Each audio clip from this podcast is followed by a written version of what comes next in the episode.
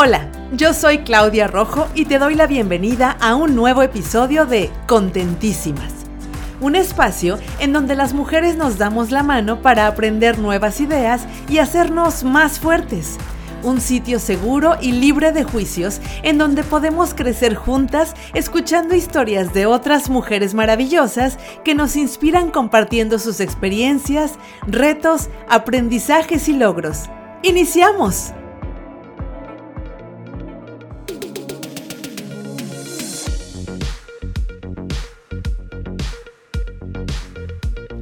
Da tenerlos nuevamente en un episodio más de Contentísimas. Es siempre un placer saber que están allá, del otro lado. Y pues aquí de este lado estoy muy emocionada y muy contenta porque hoy vamos a platicar de un tema sabroso, picoso y también pues que tiene un montón de tabúes alrededor. Y por eso pues me traje a una super experta en el tema del placer y ella es Berenice Torres, ella es sexóloga y es una fregonaza, digámoslo así. Así que, Bere, eh, me da mucho gusto tenerte. Gracias por haber aceptado la invitación para participar en este episodio que se llama Placer en el quinto piso. Me encantaría que, que, nos platicaras un poquito de ti antes de entrar de lleno al tema. Pues primero que nada, muchas gracias, Clau estoy súper emocionada. No me había tocado eh, trabajar estos temas y está súper genial que, que, sea de esta manera, ¿no? Y que sea contigo. Bueno, un poquito de mí. Eh, yo estoy formada como psicóloga clínica en el Instituto Politécnico Nacional y recién, eh, bueno, hace dos años, ya ni tan recién, pude cursar la maestría en sexualidad y equidad de género con una formación humanista integral entonces, eh, bueno, esta inquietud surge a partir de que pues convivo todos los días con mujeres de diferentes edades, sobre todo adolescentes, y de ahí me surge como esta necesidad de comprender la sexualidad humana. Y bueno, ya, ya estando ahí en la maestría te das cuenta de que la sexualidad es súper amplia y que no se trata solamente de cuestiones de reproducción, ¿no? O de una etapa de la vida, entonces, si bien mi interés surge a partir de comprender la sexualidad adolescente, no, bueno, se me abre un mundo y pues en este momento lo que más me gusta es trabajar la sexualidad en mujeres, porque somos somos con las que hay más deuda en todos los sentidos, ¿no? En los derechos, ¿no? Los derechos eh, de poder decidir sobre nuestro cuerpo, la brecha orgásmica, que no sé si la has escuchado, pero también hay por ahí una cuestión de brecha orgásmica, eh, el acceso al placer. Entonces, la verdad es que pues soy mujer y, me afecta, ¿no? Me atraviesa eh, entre la cuestión de la sexualidad referente al placer, pero pues también en todos los sentidos, ¿no? Los derechos en todos los sentidos. Y bueno, pues aquí estamos trabajando. Em, trabajo en, mi trabajo principal es en docencia, pero también trabajo en, en, lo que me permite mi trabajo el por las tardes eh, consultoría y pues también tallereando, ¿no? Con mujeres principalmente. Me encanta lo que haces, Bere. Y yo creo que necesitamos más veres en este mundo porque hay muchísimas mujeres, sabemos muchísimas mujeres, sobre todo las que ya estamos en el quinto piso o las que lo están pisando, las que están transitando hacia el quinto piso, porque creo que venimos de una generación en donde todo lo que estaba ligado al sexo, a la sexualidad, al placer, al goce, era un poco oscuro, era un poco turbio, era un poco no hables de eso, las mamás no hablaban de eso, entonces crecimos un poco perdidas. Eh, y creo que estamos todavía en un, en un buen momento para empezar a desaprender lo que aprendimos mal y reaprender las cosas eh, de una mejor manera, ¿no? Sobre todo hablando de, del sexo. Entonces, para comenzar me gustaría que justamente eh, nos dijeras qué es el placer, que está tan un poco malentendido. O sea, entendemos placer por otras cosas, nos vamos por otro lado, pero en realidad, ¿qué es el placer o qué es el disfrute? Fíjate, Clau, que antes de entrarle a qué, qué onda con el placer, qué es el placer, quiero complementar un poquito lo que tú nos comentabas sobre que nuestra educación fue. Yo creo que, que sigue siendo, o sea, es un poquito más abierta, pero sigue siendo. Eh, tu generación, mi generación, todavía hay mujeres que cursaron o, que estudiaron en escuelas eh, católicas, ¿no? O que tenían, pertenecían a alguna religión. Y algunas mujeres, aunque digan, ay, pero yo no estudié en una escuela católica, no tienen consciente cómo esa, esa ideología judio-cristiana es, es como una herencia, no necesariamente tu educación eh, ya sea familiar o ya sea eh, escolar, eh, son las únicas que están involucradas. También nuestra propia cultura, ¿no? Esta, el, cómo el placer es una cuestión a la, al, al, que solamente tienen acceso los hombres, ¿no? Y las mujeres nos tenemos, nos teníamos que guardar y si no nos guardábamos, pues la ejercíamos con mucha culpa, ¿no? Y con mucho desconocimiento. Además, pues de estas cuestiones consumistas que, que hace un poquito eh, yo veía cómo estaba hablando de la gordofobia, toda esta cuestión del consumismo de los cuerpos. Entonces, lo vivimos, algunas lo vivimos eh, hasta, eh, bueno, tuvimos acceso a nuestro placer tal vez hasta que tuvimos una relación de noviazgo o, o el matrimonio, o tal vez no, y, aparte, y aparte, digo, seguramente ah, hubo suertudas que ah, eh, accesaron al placer como de una, eh, por un buen camino, ¿no? Pero también hay muchas mujeres eh, que no tienen ni la menor idea, o sea, vaya, por eso, por eso quise iniciar con esta pregunta, no tienen ni la menor idea de qué es el placer, o de qué es el gozo, o de qué es una relación sexual, eh, placentera, porque pues nunca se los dijeron, nunca lo aprendieron y además también hay que hablar del lado de los hombres, que también los hombres que están como por este, de esta rodada más o menos cincuentones para arriba, pues su educación sexual fue el porno. Entonces tampoco es como que estamos muy, muy bien por ahí, ¿no? Entonces creo que hay una, hay una brecha ahí tremenda y un, como un hueco de, realmente saber qué es la sexualidad y cómo practicar una sexualidad sana, ¿no? Claro, muchas gracias. Y entonces, pues en principio el placer es parte de tu derecho, de tu derecho a la salud. ¿Por qué? La sexualidad también, al ser un aspecto central del ser humano que está presente desde que naces, es parte de la salud. ¿sí? La sexualidad no solamente tiene que ver con lo reproductivo, también tiene que ver con eh, tu sexo, tu identidad, tu rol de género, tu orientación sexual, tu erotismo, tu placer y tu intimidad, ¿no? Y de ahí entonces pasamos a em, afirmar que no solamente es una cuestión biológica, ¿no? Es psicológica, es social. Y entonces cuando hablamos de placer, hablamos de esa satisfacción y disfrute físico pero también psicológico derivado de experiencias eróticas que puedes tener eh, compartidas o solitarias, incluye también pensamientos, fantasías, sueños, emociones y sentimientos. Todo eso es el placer. Otra cosa con, con relación al placer es que se genitaliza. Se cree que el placer está solamente encapsulado en el área genital, ¿no? O en la boca y, en, y para nosotras en los senos. Oye, y, como dices, en el porno también en el ano, ¿no? Pero solamente para mujeres o para chicos homosexuales, porque para hombres hetero el, el ano es como la cosa prohibida. Uy, ajá. Entonces, em, no solamente, no está, no, no está eh, limitada a lo genital. Toda la piel es parte del autismo, ¿no? Todo piel, todo tu cuerpo, eh, todos los sentidos, es decir, no es, el placer no está limitado ni a la pareja ni a lo genital.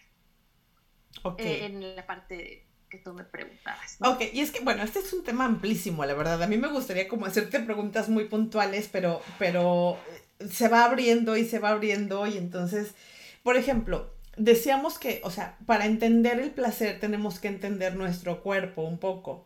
Y también creo que una de las cosas que venimos arrastrando de generaciones es que ni siquiera conocemos nuestro cuerpo. Voy, vaya, ni siquiera conocemos a veces el nombre de las partes de nuestro cuerpo, porque yo crecí diciéndole pilín y cosita, ya sabes, a, las, a, los genitales de los hombres y de las mujeres.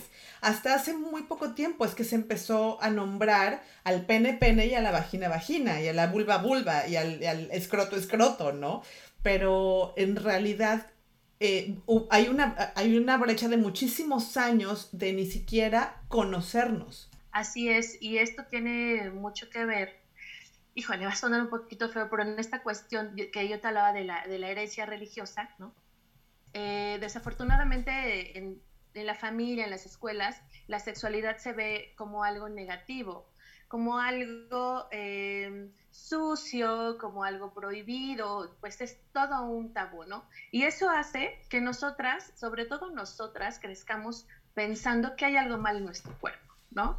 Que no hay que tocarse más que para la higiene. Y quién sabe si la higiene está siendo adecuada, porque como nadie nos dice, nadie nos informa, eh, que incluso que, la, que como em, menstruamos, es un lugar sucio. Se cree que incluso la menstruación es algo eh, prohibido de lo que no se tiene que, hablar, es algo que nos tiene que dar vergüenza, porque además dice por ahí un libro muy famoso que iremos con dolor y no sé qué otra cosa, ¿no? Entonces, todo lo que tiene que ver con la feminidad se ve como, como negativo, ¿no? No por nada también, pues en esta cultura, todo lo femenino es como inferior, ¿no? Porque pues implica, eh, según esta cuestión de debilidad, lo emocional, y pues eso no, eso no está resaltado en nuestra cultura, sino la lógica, lo racional, este, las decisiones importantes y bueno, cuestiones por el estilo.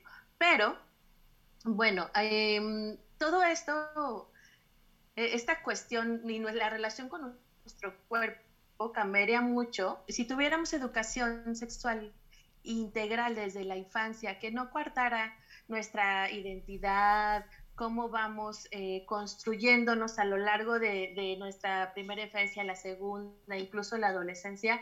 Otra cosa sería a la hora de eh, experimentar esta sexualidad ya eh, erótica, ¿no? Tanto solitaria como compartida. Ok, ahora vamos, digo, el, episodio se llama Placer en el quinto piso y yo sé que hablar de sexualidad es, es enorme. O sea, nos podría tomar media vida hablar de sexualidad. Pero a mí me gustaría como un poco enfocarnos en las personas de 50 para arriba o cuarenta y tantos que ya están como pisando el quinto piso y que, como decíamos al principio, crecimos con todos estos mitos y con todas estas dudas acerca de lo que es la sexualidad. Por ejemplo, una duda que hay mucho entre, entre las parejas, pero sobre todo entre las mujeres, es la frecuencia adecuada, y lo entrecomillo, para tener relaciones sexuales con tu pareja, llámese esposo, novio, este, date, novia o lo que, o lo que tengas como pareja, ¿no? ¿Existe una frecuencia adecuada? No, no hay eh, una norma que diga los sanos son tres veces por semana, ¿no? O cinco o diez, no, no hay una norma. Todo tiene que ver con, eh, es una cuestión individual e incluso podría decirte que también depende, depende del momento de vida en el que te encuentres. Por ejemplo, eh, no sé si, si te llegaste a enterar, pero en, este periodo de pandemia hubo personas que tuvieron un aumento de ese deseo sexual, pero hubo personas que se fueron en. ¿Por qué? Porque tiene mucho que ver con diferentes aspectos como eh, el estrés, ¿no?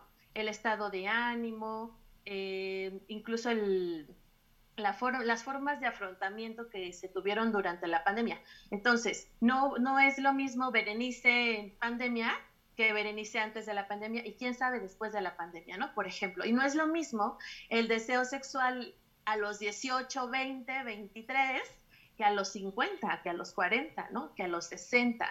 Sin embargo, este deseo sexual existe. O sea, no hay un momento o una etapa donde digas, no, pues ya se me acabó el deseo. O sea, está ahí, sí varía. Por ejemplo, eh, ya que estamos hablando del sexo después del quinto piso o en el quinto piso, pues en esta cuestión de la andropausia y de la, de la menopausia, hay una disminución tanto de estrógenos en nosotras y en ellos de testosterona. Entonces, sí disminuye el deseo, pero no desaparece. O sea, el, deseo está ahí.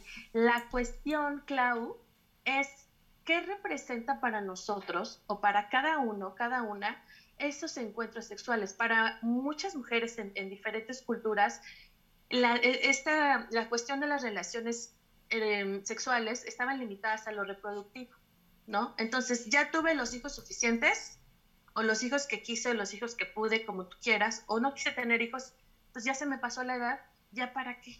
Ya no. Así como pareciera, porque no nos enseñaron que era parte de, nuestro derecho al placer, y entonces lo vimos como parte de nuestra responsabilidad, ¿no?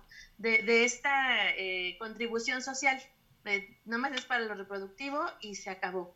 Entonces, también el deseo eh, tiene que ver con estos factores socializantes, que es de lo que yo estoy hablando, y de cómo vemos, o sea, cómo, qué percepción tenemos de, de ese erotismo, si de verdad eh, cuando tenemos una relación sexual, para nosotros, ¿qué significa? Significa, por ejemplo, para muchos significa liberar, liberar tensión, ¿no? Para otras significa conexión, ¿no? Para otros significa relajación. Entonces, va a depender mucho de qué significa para nosotros y cómo estamos construidos. También habría, habría que hablar de los estereotipos, ¿no? Claro. Porque pues eh, eh, si te fijas, por ejemplo, en los comerciales de condones, no aparecen personas de tu edad o de la mía, ni de tu complexión ni de la mía. Aparecen chavos, chavas así súper súper estereotipadas en cuestión de belleza de los chavos igual. Entonces, pareciera que incluso la misma cultura nos dice que si no, si no pertenecemos a, esa, a esa población no tenemos derecho A, tener y a disfrutar de, esas sensaciones. Y sobre todo, en, el, cuestión de mujeres, esta cuestión del deseo tiene que ver un poquito más con autonegación. O sea, yo me niego, me, me restringo a tener relaciones sexuales porque, ¿qué tal? Yo te decía hace rato, probablemente hasta que me casé conocí ese placer y probablemente no, porque desafortunadamente eh, nos falta conocernos, pero también en esta cuestión de centrar el placer a lo, a lo coital, pues hay mujeres que han vivido toda su vida, por ejemplo, sin conocer un orgasmo, ¿no? Entonces, hay mucha variabilidad. cuando ya esta cuestión está muy marcada, o sea, que no logramos encontrar un horario, un momento, se le llama disritmia. Y pues un sexólogo en consulta sexológica se puede trabajar esa parte de eh, esta disritmia Ok, y mira, esta pregunta te la hago porque fíjate que eh, de pronto yo estoy en grupos de muchas mujeres y justamente son mujeres más o menos como de esta edad y tienen la inquietud de que de pronto dicen, es que mi marido hace, hace una semana que no me toca. Y entonces, como que el consenso general o generalizado es, seguramente hay otra. Seguramente hay otra porque los hombres siempre tienen deseo sexual y si no tiene deseo sexual, pues es como un foco rojo. Y entonces si hace una semana que no te toca, aguas. Entonces yo sí quería como aclarar contigo, o sea, que nos aclararas más bien que la frecuencia no tiene nada que ver con otras cosas alrededor de una relación. Incluso hay personas que llegan a tener periodos de asexualidad. Y es normal. Y eso no quiere decir, y es normal. Y bueno, antes de, yo creo que antes de, cuestionarnos respecto a esta cuestión de la frecuencia con la pareja, también se vale cuestionarnos qué tanto nos conocemos y qué tanto autogestionamos ese placer. Porque a veces le cargamos nuestro placer a nuestra pareja. Uf. Creo que ahí es, hay, hay un punto súper importante. Mira, puede ser que él esté muy cansado, pero que yo tenga un deseo muy intenso. Tengo alternativas, no puedo responsabilizar al otro de mi placer. Incluso si tenemos un encuentro y él lo hace por cubrirme esa necesidad, probablemente yo no llegue a disfrutarlo como quisiera, porque pues no es lo mismo que lo hagas con conexión que por obligación, por ejemplo. Oye, a ver, entonces, a ver, estamos hablando de que se vale si de pronto el hombre o la mujer, o cuando son dos hombres o cuando son dos mujeres, si de pronto una, una de las partes de la pareja tiene mucho deseo sexual y la otra parte de la pareja dice, yo estoy cansado, yo no quiero, yo no estoy de humor, me duele la cabeza o lo que tú quieras, se vale decir, bueno, comper, voy al baño o voy a la recámara y pues me voy a masturbar o me voy a usar un juguetito o me voy a, poner a ver, no sé, a leer un libro erótico y me voy a dar placer, se vale. Claro que se vale. De hecho, es, es tendría que existir, ¿no? O sea, tendría que existir ese espacio. Em, y también, o sea, hay como muchas variantes. Por ejemplo, mm, no sé si recuerdas que en nuestro caso, cuando estamos ovulando, aunque no queramos, ahí está, ¿no? La, la, demanda, la demanda de la reproducción. Entonces, puedo darme mi espacio porque también es una forma de tu cuidado, también es una forma de apapacho, también es una forma de buen trato, gestionarme mis, mis orgasmos. O a lo mejor no llego al orgasmo, pero me doy placer de otras maneras. Porque mm, el placer, como te decía hace rato, no solamente está en lo genital, hay muchas otras formas de, placerear. Entonces, puedo hacerlo yo, ¿no? En un espacio sin que, sin que, sin que parezca un desaire, ¿no? O alguna cuestión así. También podemos hacerlo acompañados. A lo mejor él está muy cansado o ella, mi pareja está muy cansada, pero, pero me puede dar besos, me puede besar mientras yo me estimulo.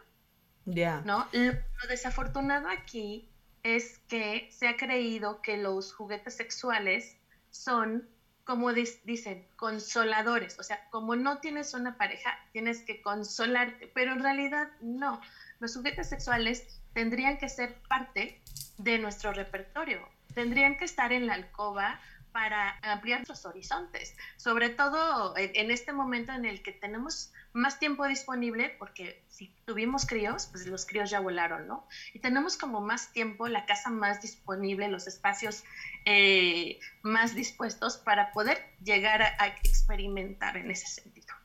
Ahora, hablando de este tema, me, me, me, brinca, por ejemplo, el tema de la comunicación. O sea, es decir, si, si vamos a empezar eh, como a practicar esto de, bueno, yo tengo ganas, tú no, ok, tú puedes ver, tú me puedes besar, tú me puedes acompañar, o, sabes, yo compro, me voy a ir al baño. Porque fíjate, muchas veces también eh, leyendo eh, comentarios se dice, es que caché a mi esposo o a mi esposa o a mi novio o a mi novia en el baño masturbándose. Entonces, esto se siente como una infidelidad, como una traición.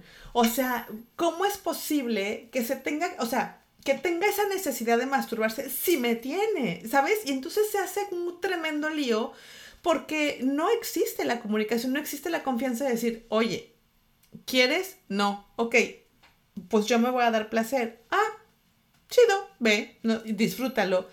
Pero entonces todo parte de la comunicación, ¿no, Veré? Claro, eh, tocaste dos puntos importantes, la comunicación, la confianza y yo, yo agregaría la honestidad. Porque el hecho de que a mí a los 20 me gustara este, tener sexo en la mesa de la cocina, no quiere decir que hoy también. O sea, nosotros al ser seres, eh, seres dinámicos, también nuestra personalidad, nuestro deseo y, y nuestras, nuestros gustos van cambiando, ¿no?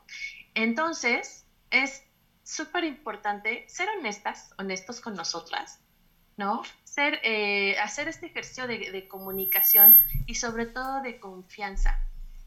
Es, es válido, pero se ha creído, es válido, pero no siempre, ¿no? O sea, no, no es absoluto el creer que, las relaciones sexuales son el pegamento de las relaciones erótico-afectivas, ¿no?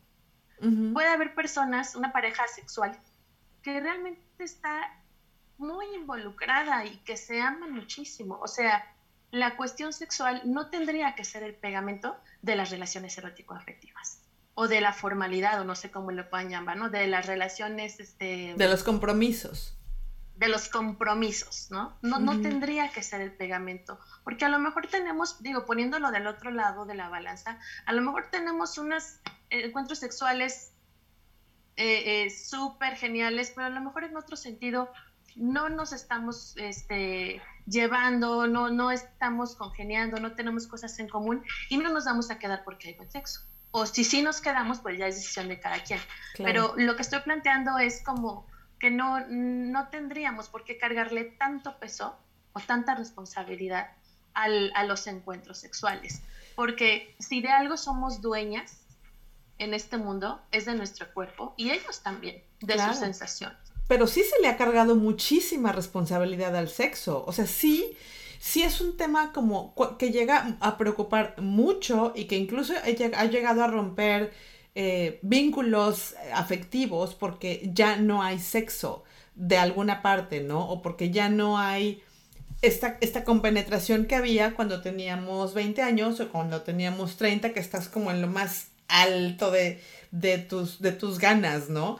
Pero entonces hay que reentender las relaciones sexuales. Hay que deconstruir también las relaciones sexuales. Y fíjate que tocas un punto muy importante. Hombres y mujeres tenemos como divididos, socialmente estructurados de distinta manera. No hay ninguna base científica. Hombres quieren tener todo el tiempo, todos los días, y tampoco que las mujeres.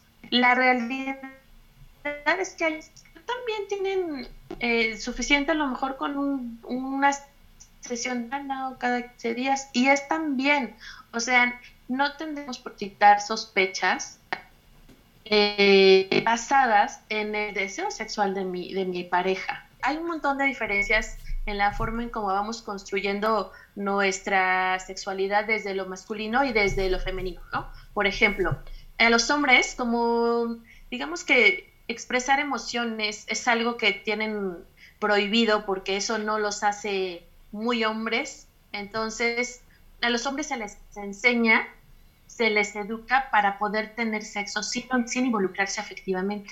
Y a nosotras, ¿qué nos dicen? Solamente este, si lo quieres, si lo amas, puedes tener sexo con él, ¿no? O hasta que sea tu esposo. Digo, todavía probablemente hay generaciones así. Entonces, desde ahí vemos ciertas diferencias. entonces, eh, no podemos depositar, ¿no? La, la, qué tan afianzada está la relación de acuerdo al deseo sexual que tenga mi pareja, porque ni siquiera sabemos cómo está construido en ese sentido. De verdad, hay, hay hombres que a lo mejor, bueno, van en grupo y no, pues, si no te la ligas, eres, eres un cobarde, ¿no? Entonces, de verdad hay experiencias de hombres que han, que han estado o que han accedido a tener relaciones sexuales sin realmente desearlo por presión social. ¿Por qué? Porque en esta cuestión de, eh, de las relaciones sexuales incluso se deposita su valor como hombre, ¿no? O sea, si eres muy hombre, te la ligas. Y si eres muy hombre, no nada más va a ser un encuentro, van a ser dos o tres veces y te tienes que reponer rapidísimo. Y tu erección tiene que ser grado 4 y tienes que durar un montón de tiempo. O sea, y además litros y litros, ¿no? Como en el porno de, de semen. Entonces, es eh, esta cuestión de que los hombres deben de tener o, tienen, o que todos los hombres tienen un deseo sexual altísimo, es, es también un mito, ¿no? Pero fíjate que eso es algo que se enseña, Veré. O sea, yo no sé, pero hay familias que le dicen a la mujer, es que tú le tienes que cumplir al hombre, porque el hombre tiene sus necesidades. Entonces, nada que, que, te duele la cabeza, nada que estás muy cansada. O sea, tú tienes que estar como siempre muy disponible para el hombre. Y por el otro lado, es lo que te decía, ¿no? O sea, si un hombre no está, no tiene la disposición de tener relaciones sexuales todos los días o, o, por lo menos tres veces por semana, pues ya se empieza a dudar de su fidelidad, ¿no? O sea, porque como ellos necesitan tener sexo todos los días y no está teniendo sexo todos los días, es igual a me está siendo infiel porque seguramente tiene sexo conmigo tres veces, dos veces por semana y todas las demás veces con alguien más. Y entonces aquí empieza a ser un verdadero desmadre, la verdad, porque, o sea, todos estos mitos que tenemos en la cabeza y que venimos cargando, pues nos, nos echan a perder nuestras relaciones. Es increíble. Es, es increíble en todos los sentidos, porque además eh, se da por hecho, ¿no? Que como tienen un pene, van a poder complacer en todo momento, ¿no? Y ahí también hay un problema, porque si nosotros le decimos, es que no estoy sintiendo nada, enseguida es, que eres una frígida, es que, ¿no? Porque además, les, o sea, como si ellos ya tuvieran, nacieran con el chip integrado de tú vas a poder ser un cemental y darle placer en donde entres, ¿no? Y en realidad no es así. La comunicación es súper necesaria, pero nos dicen que no hablemos porque si nosotros decimos es que no estoy sintiendo nada, entonces o se nos juzga y también se nos cuestiona, ¿no? Así, ¿y por qué? ¿Y cómo sabes? ¿Y con quién más has sentido, no? Porque eh, hay que decirlo. Se sigue, estaba escuchando un TikTok hoy, en, hoy en la mañana o ayer que decía, ojalá eh, me encontrara yo una mujer virgen y muy amorosa para casarme con ella, ¿no? Entonces seguimos creyendo culturalmente que las mujeres se dividen en dos, ¿no? En las putas y en las que son para casarse. Y entonces, si yo digo no estoy sintiendo nada, automáticamente me pasan el cajón de las putas, ¿no? Entonces, necesitamos integrarnos y, y, sacar a la sexualidad de eso pecaminoso, de eso sucio, de eso malo, de eso indecente e impuro, y decir, yo soy una persona que tiene deseo y que también son importantes los orgasmos para mí, ¿no? Y, ellos también tendrían que, aprender a integrarse, porque resulta que si tú les preguntas, oye, ¿dónde te gusta que te toquen, que te laman, que te chupen, que te rasguñen? No saben, porque tienen todo el placer centrado en lo genital. Entonces las mujeres tendríamos que apropiarnos de nuestras sensaciones, conocernos, apropiarnos de nuestras sensaciones, aprender a autogestionar nuestro placer, masturbarnos, ¿no?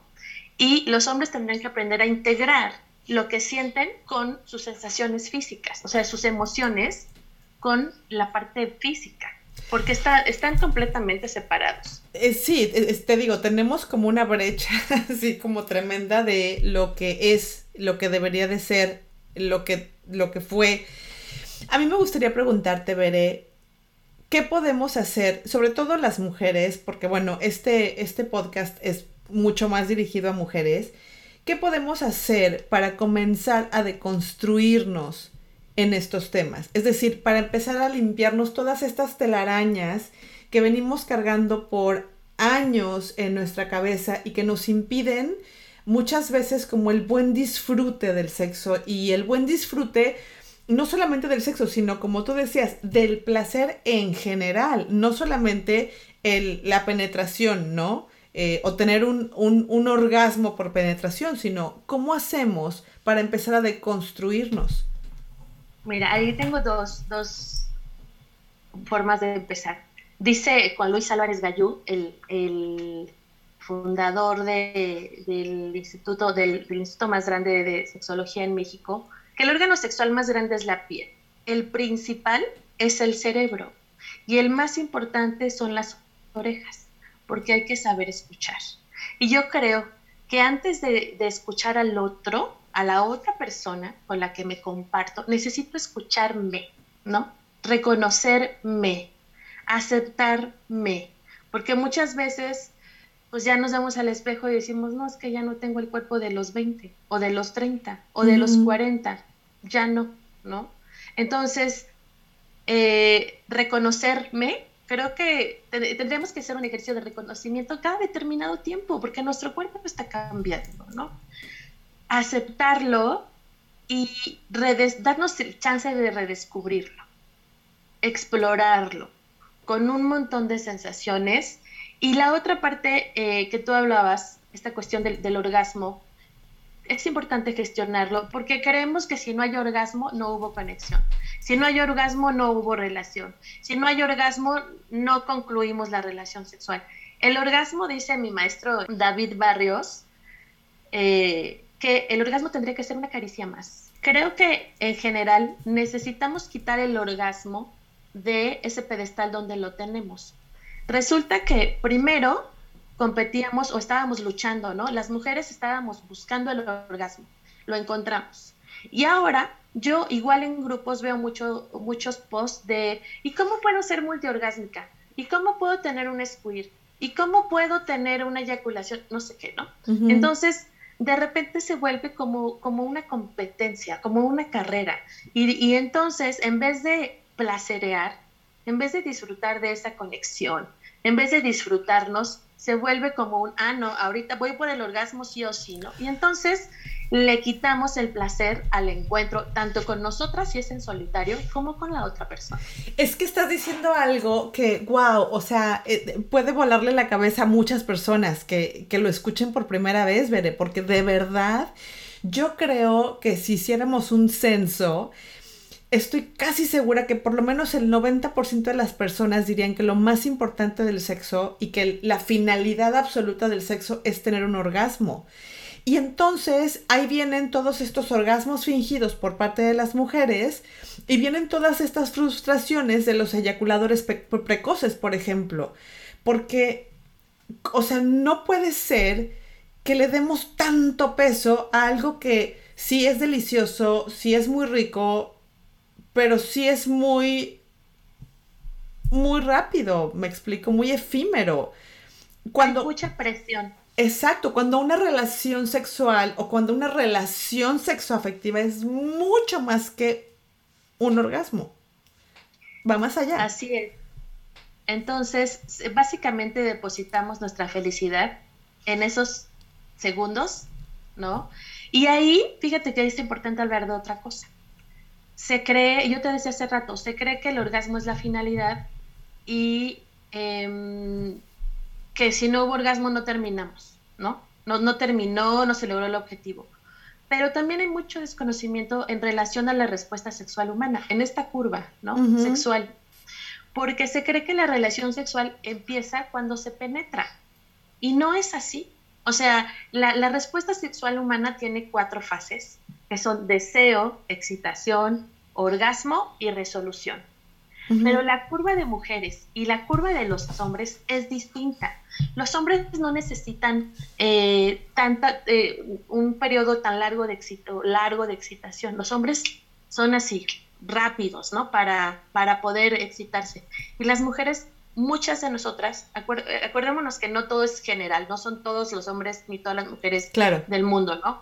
Pero muchas veces damos por hecho que la relación sexual empieza con la penetración y empieza muchísimo antes, empieza en el deseo, empieza cuando, cuando hoy te dice tu esposo, ¿sabes qué? Vamos a, hoy voy a llegar temprano.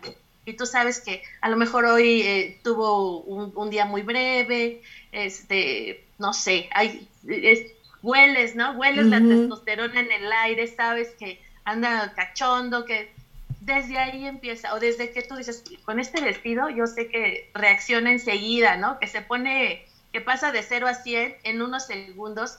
En el momento en el que tú tienes ese deseo o se lo comunican. Estaba yo viendo un video donde eh, le pregunta una sexóloga a otra, ¿y cómo, se, cómo comunicarlo? Y le muestra una campanita que dice algo así como necesito sexo o hoy es día de sexo o algo así. Dice, yo pongo esta campanita en mi buró y mi pareja sabe que tengo deseo, ¿no? Entonces imagínate, desde que pongo la campanita, mi, mi, esposo lo ve y dice, bueno, vamos, en eso quedamos, en eso acordamos, desde ahí empieza el deseo. Es más, si tienes una cita y sabes que va a terminar en algo sexual, desde que lo estás pensando, de que estás imaginando qué te vas a poner, qué perfume, cómo vas a llegar, qué van a comer, de qué van a hablar, el deseo, el deseo es la primera fase, ¿no? Oye, y luego la excitación. Pero fíjate, ahora que estás diciendo esto, me viene a la cabeza algo. Creo que nos enseñaron a través del cine y de las películas y de muchas cosas que el sexo, para ser padre y para que fuera como muy valioso, tenía que ser esporádico. O sea, no, no esporádico, espontáneo, perdón. ¿Sabes? O sea, que era este arrebato de pasión en ese momento en la cocina cuando estabas cocinando y entonces ni te lo esperabas y entonces el tipo te besaba y entonces te empezaba a desnudar y entonces te penetraba y era una wow, ya sabes. Y entonces de pronto esta, este planear los encuentros sexuales se volvió un poco como no, pues es que eso, o sea, ¿cómo, ¿cómo vas a planear un encuentro sexual? O sea, eso le quita todo lo, lo, espontáneo, eso le quita todo lo romántico, todo lo bonito, ¿no? Y, y al final, y al final de cuentas creo que es más, mucho más válido y además mucho más padre, porque justo tú lo acabas de decir, o sea, cuando mi marido me dice, tengamos una cita sexual, o sea, nuestro sex date, le llama él, es, o sea, ok, pero entonces, ¿qué voy a preparar de cenar? Pero entonces el vinito, pero entonces, ¿qué ropa me voy a poner? O sea, ya sabes. Y claro, no es como toda esta espontaneidad que aprendimos a los 20, pero es algo como mucho más profundo, ¿no? Claro, fíjate que, que esto que dices, cuando dices los 20, das en la clave. Nos enseñan a asociar el placer con el enamoramiento. Pues que porque a los 20 y desde antes somos una máquina de enamorar, nos enamoramos, nos enamoramos todo el tiempo y nos desenamoramos casi igual, ¿no? Este, entonces, creemos que solamente así, y tú decías también con los medios, ¿no? Solamente a través del enamoramiento se vale esta cuestión de, ser arrojadas, ¿no? instintivo, o sea, se asocia la sexualidad con algo instintivo. Y si bien en el enamoramiento, el enamoramiento, la única función es que nos reproduzcamos, hay que decirlo, ¿no? O sea, que, hacemos match eh, genéticamente, o sea, mis feromonas conectan con las tuyas, o sea, son compatibles y sobrevivan. Para eso sirve el enamoramiento, por eso dura tan... Entonces, hay que decirlo, también a los 18, 20, 22, difícilmente se cuenta con espacios para este disfrute, ¿no? Lo haces en lo que tu mamá viene de trabajar, lo haces en lo que te prestaron el cuarto en el trabajo en equipo, ¿no? En el coche, ¿no? toda esta cuestión que si bien la adrenalina, por supuesto que este, el estar en los 50 abre panorama, podemos explorar, se puede, o sea, no hay una limitante en ese sentido. y, y, sí, o sea, sí lo vuelve, eh, no, lo, no sé si más profundo, porque también a los 50 tenemos encuentros casuales, ¿no?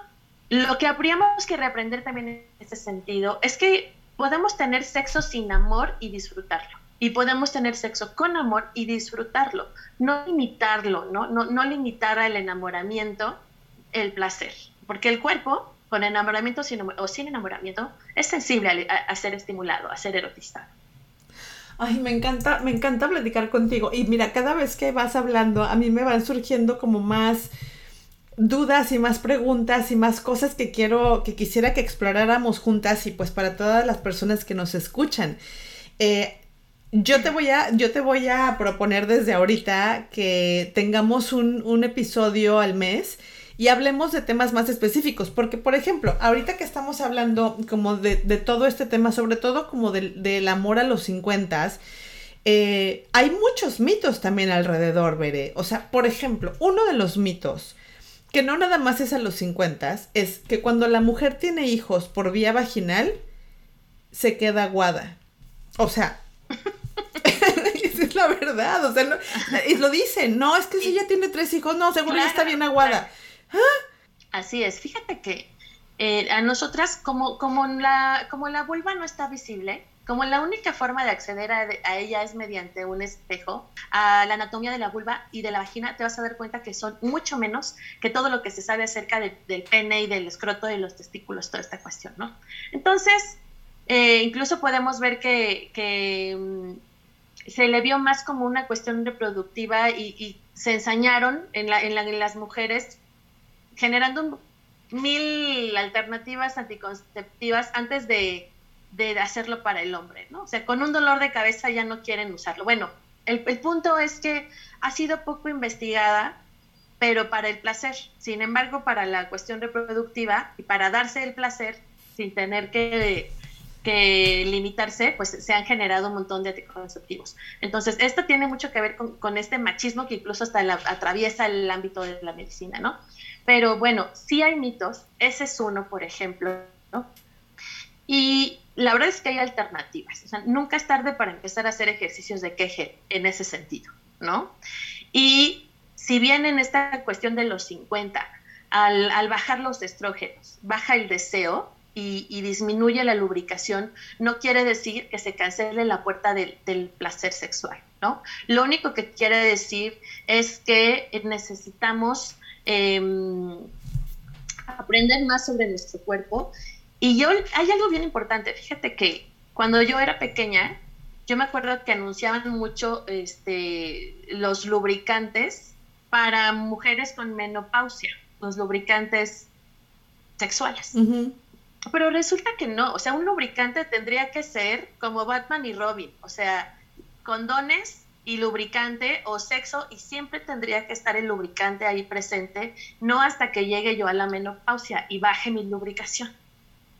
Entonces, mm, solamente necesito hacerme de, de, lo necesario para poder tener encuentros sexuales placenteros. Y hay un montón de, cuestiones. Conocerme, em, reconocer que a lo mejor mi deseo disminuye, pero cualquier cuerpo responde. O sea, tú dime, no sé, ¿qué, parte de la espalda te gusta que te soben, ¿no? Que te, que te apapachen. Entonces tú me dices, mira, justo en este lugar me puedes masajear y yo me quedo dormida, el cuerpo reacciona. O sea, así como te puedes quedar dormida con un buen masajito, necesitamos te puedes conocer prender. cuerpo para, para encontrar los puntos, los puntos donde yo puedo reaccionar y también atreverme a descubrir esa mujer deseante, esa, es, ese erotismo en mi cuerpo que tengo, que me ocupa y que me ha ocupado desde si te acuerdas. Y yo te digo, ¿qué disfrutabas de pequeña? Tú me puedes, este, las galletas que hacían mi pero eso no, no puede, nuestro erotismo y nuestro placer no puede quedar limitado a una cuestión de respuesta de nuestro cuerpo, ¿no? Porque, por eso yo decía hace rato, el órgano sexual más grande es la piel, vale, es el cerebro podemos reactivar ese erotismo que creímos perdido por la edad y atrevernos a decir, ya no tengo el cuerpo de los 20, de los 30, pero mi cuerpo sigue siendo mío y puedo disfrutar de él. Y además tenemos la gran ventaja hoy de que hay un montón de ayuditas, ya les digo yo, ¿no? O sea, por ejemplo, existe el Viagra para los hombres, existen los lubricantes, existen los juguetes sexuales, eh, me parece, no sé, eh, he escuchado por ahí que hay hasta Viagra para mujeres. Eh, entonces, creo que existen como muchas opciones para mantener viva esta, e, esta llama del erotismo y de la sexualidad en la pareja. Eh, y no porque lleguemos a, a los 50 o 60, esta ya se apagó. O sea, como dices, ahí sigue. Nada más hay que darle un empujoncito, ¿verdad? ¿Y de qué hay? Pues, desempolvarla, desempolvar el erotismo, desempolvar el deseo que, nosotros mismos guardamos por creer que ya no teníamos derecho, ¿no? Por estar gordas, por tener 50, por no tener pareja, por ya que, porque ya tuvimos los hijos suficientes, ¿no? Por, muchas cosas. Eh, sí, en la cuestión del viaje, sí tiene que ser o necesita ser recetada por, por el médico. Está el Viagra, está el Cialis y no recuerdo cuál es el, otro medicamento, pero es una buena alternativa. En, los 50 no podemos esperar que nuestra respuesta sexual sea igual que a los 20, porque nuestra carga hormonal es bien distinta. Es nuestro momento reproductivo, digamos que ya pasó, ¿no?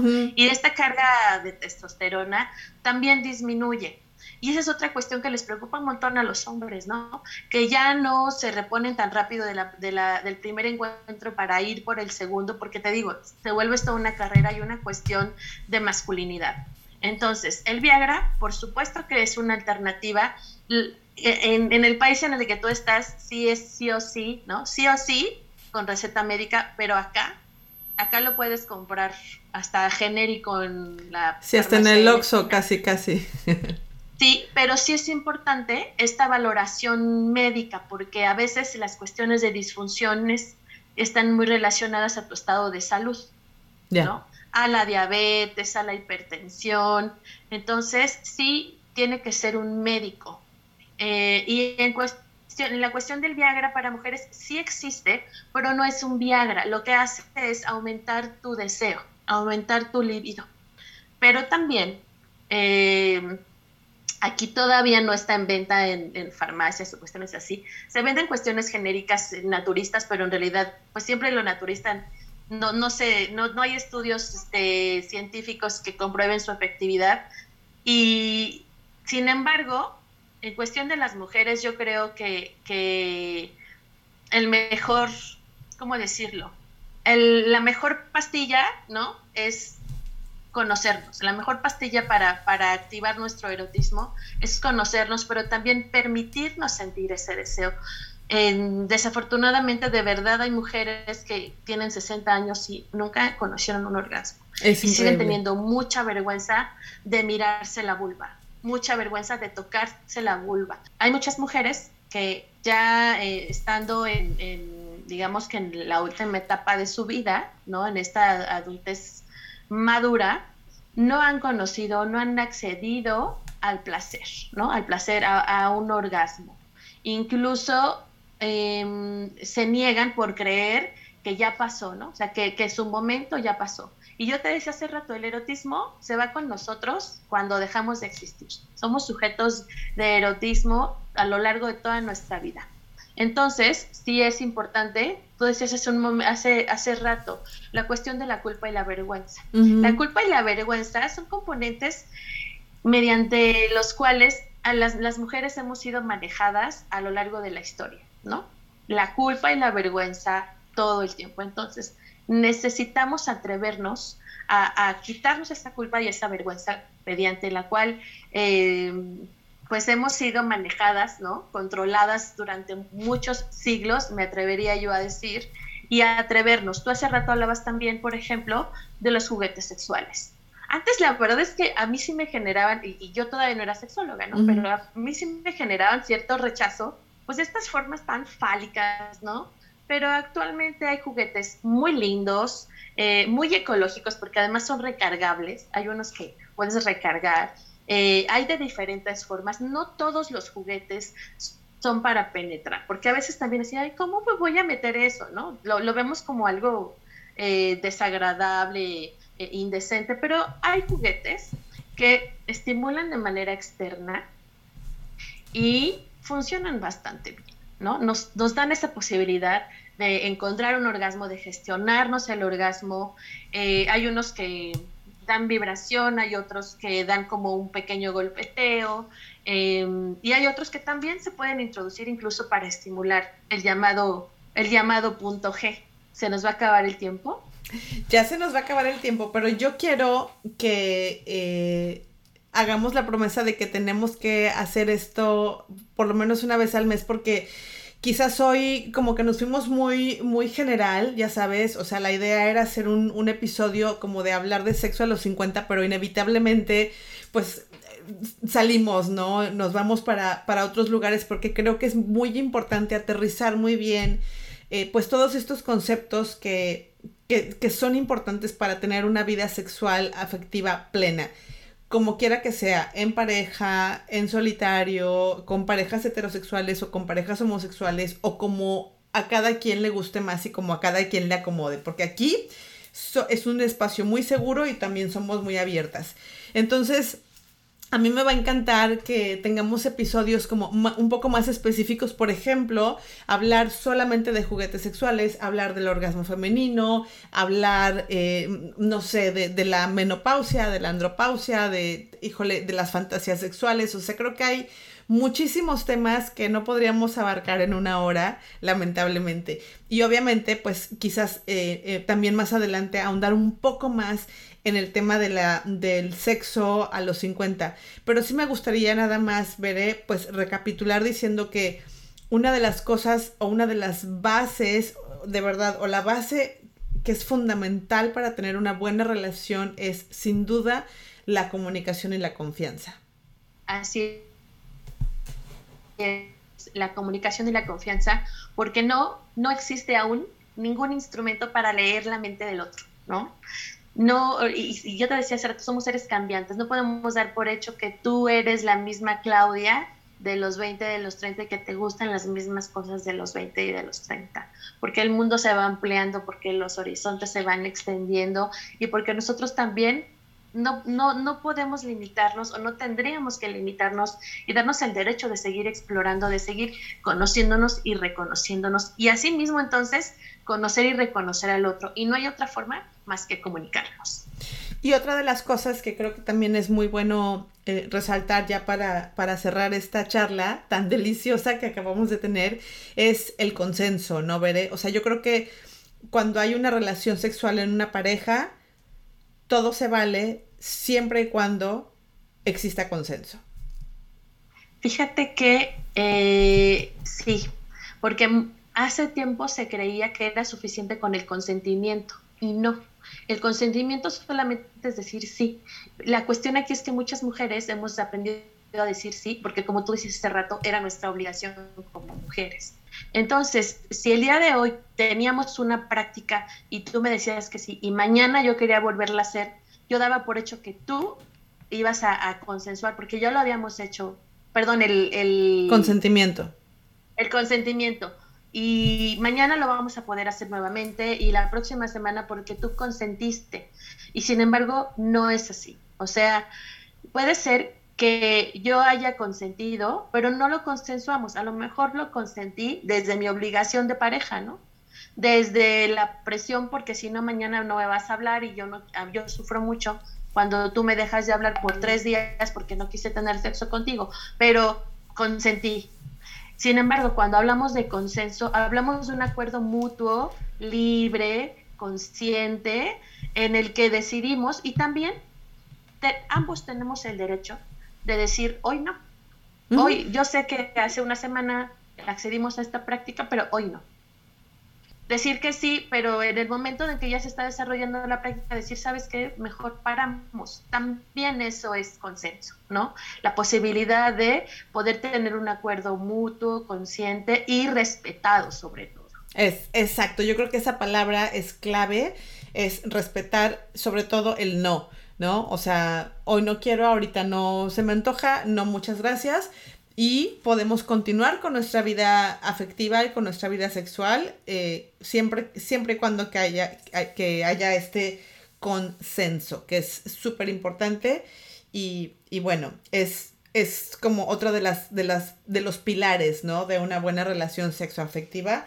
Comunicación, confianza consenso y bueno, evidentemente pues conocernos a nosotros, honestidad y conocernos a nosotros mismos. Fíjate, que, en el mundo del BDSM hay... Ay, ¿qué, es el BD, ¿qué es el BDSM? Porque, perdón, perdón la ignorancia. Es también un, super tema para, para, otro programa que tiene que ver con prácticas de dominio-sumisión, ¿no? Oh. BDSM es bondage, dominio, sumisión, masoquismo y eh, sádico y masoquismo. ¿no? Son diferentes prácticas que también son muy placenteras. Pero fíjate que se cree que todo, eh, que el mundo del BDSM es como 50 sombras de Grey y eso no es. O sea, eso puede ser muchas cosas, pero no es BDSM. Bueno, el punto es que en el, en el mundo del BDSM hay unas siglas básicas para estas prácticas y es muy fácil aprenderlas. Es C es consensuado, consentido, deseado y placentero. Seguro, deseado y placentero. Consensuado, consentido, seguro, deseado y placentero. Tendría, todas nuestras prácticas tendrían que ser desde esa óptica, no nada más desde el deseo. Entonces es fácil aprenderlo porque es C de consensuado, consensuado, C de consentido, eh, seguro, S de seguro, incluso hay quien le agrega otra S de sensato, una P y una de, placentero y una D de deseado. Porque puede ser que para ti esa práctica sea placentera, pero en este momento no la deseas. Entonces tendríamos que aprender que todas nuestras prácticas cumplieran con esos aspectos. Pues yo creo que es un tema sasasazo para otro episodio, Bere. Me encantó de verdad platicar contigo. No sabes qué delicia. Muchas gracias. Y pues ahí está Bere. Síganla en sus redes sociales que por ahí me dijeron que va a empezar a subir un montón de contenido bien interesante. En, el, en, la descripción de este episodio voy a poner todas las redes y donde puedan encontrar a Bere para dudas, consultas, etcétera. Y pues, Bere, te dejo un abrazo muy grande y te agradezco muchísimo que hayas compartido con nosotros este espacio, este ratito de tu tiempo y tenemos una cita, sin duda, el próximo mes. Gracias. Yo quiero, quiero eh, terminar haciendo una cordial invitación.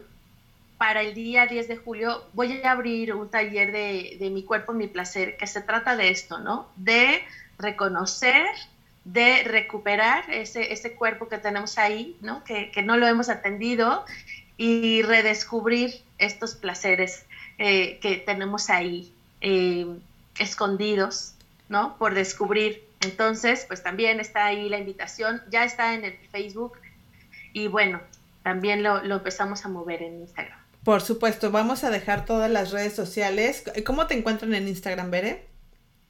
En Instagram estoy como sexóloga Bere Torres. sexóloga Bere Torres. Ahí la encuentran. De todas formas vamos a poner toda la información. Yo quiero darle las gracias a todos ustedes, todos y todas ustedes que estuvieron pendientes de este episodio. Y quiero recordarles que pueden escuchar también este programa todos los miércoles a la una de la tarde a través de www.generacionfm.com. Eh, eh, la verdad es que está padrísima esa radio, escúchenla, tienen programas muy padres. Y también eh, pueden encontrarlos en iTunes, los pueden buscar como Generación FM y eh, seguirlos en sus redes sociales, en Facebook, Instagram, Twitter y YouTube como Generación FM. A mí me encuentras en Instagram como Clau Rojo Blog. Ahí también estoy constantemente subiendo contenido de valor. Y bueno, pues yo te dejo de verdad un beso. Vive tu vida plena. No te dé miedo experimentar. No importa si ya tienes 50 o 57 o 62 y, quieres experimentar con tu cuerpo, de verdad, hazlo. El placer es una delicia, el placer no tiene nada de prohibido, eh, el placer debe de formar parte de nuestra vida, porque pues todo, todo puede ser placentero, un buen helado, un buen beso, un chocolate, una copa de vino y hasta platicar con Bere Torres a través de este, de este espacio. Muchísimas gracias, Bere. Un beso. Muchas gracias. Besos, abrazos. Nos vemos. Bye. Gracias por escuchar Contentísimas. Si te gustó este episodio, te invito a compartirlo con otras mujeronas que lo disfruten tanto como tú. También me puedes acompañar en Instagram, en donde frecuentemente subo contenido de valor. Me encuentras como Clau Rojo Blog. Nos escuchamos muy pronto.